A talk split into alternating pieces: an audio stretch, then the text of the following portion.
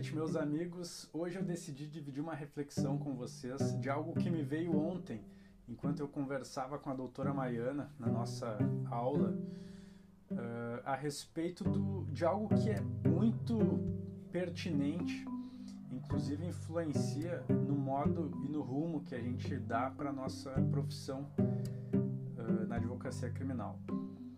Quando eu comecei a, traba a trabalhar como advogado, eu acabei me aproximando de muitas pessoas que não gostavam da advocacia criminal, de advogados que advogavam a vida inteira, mas que reclamavam muito ou que tinham práticas um tanto práticas que eu considerava muito ruins, sabe? Eu, eu não achava certo aquilo.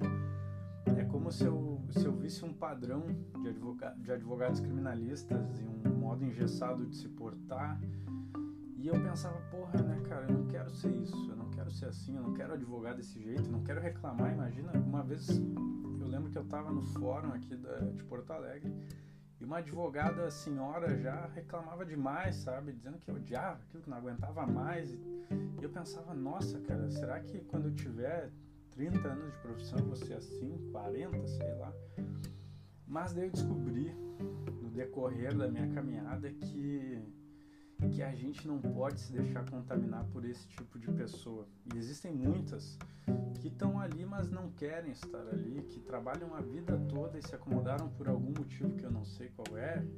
Possivelmente tenham ali as suas particularidades, mas enfim. A minha, a minha mensagem é, é justamente a seguinte: ó, se aproximem de pessoas que amam o que fazem, que amam estar uh, nesse dia a dia da advocacia criminal, que amam a lida, que se entregam, que se doam que, e que buscam sempre o melhor, dar o melhor de si, que se envolvem, que entendem ali a, o sofrimento, a dor humana que envolve o processo criminal, aquela, e existem muita, existe muita gente apaixonada por isso. E hoje as principais pessoas que eu converso a respeito da advocacia são pessoas assim, pessoas que estão ali porque amam o que fazem. E essas são as pessoas que a gente tem que ter do nosso lado, para não se de... no início eu não tinha conhecimento, eu nem sabia que existia gente que, que gostasse tanto assim, porque eu não conhecia pessoas assim. Mas procurem, garimpem que existe muita gente apaixonada, muita gente que faz isso com dedicação. E não se deixem levar por aqueles que não gostam. Hoje em dia eu nem dou ouvidos mais. Se eu conheço gente, advogados criminalistas que não gostam, que só sabem reclamar, isso serve um pouco para muitas coisas da vida, né? A gente cortar esses vínculos que só trazem negatividade, que só trazem, só colocam a gente para baixo e desmotivam. Então a minha mensagem é essa: andem com os apaixonados, porque enquanto você andar com os apaixonados, você vai ter ali, você vai ser combustível e estes apaixonados vão lhe servir de combustível também. Hoje tive uma reunião da Bracrim com durante mais de três horas com colegas apaixonados, colegas que cada vez que eu converso eu sinto mais vontade de advogar, eu sinto mais vontade de ser o que eu sou hoje.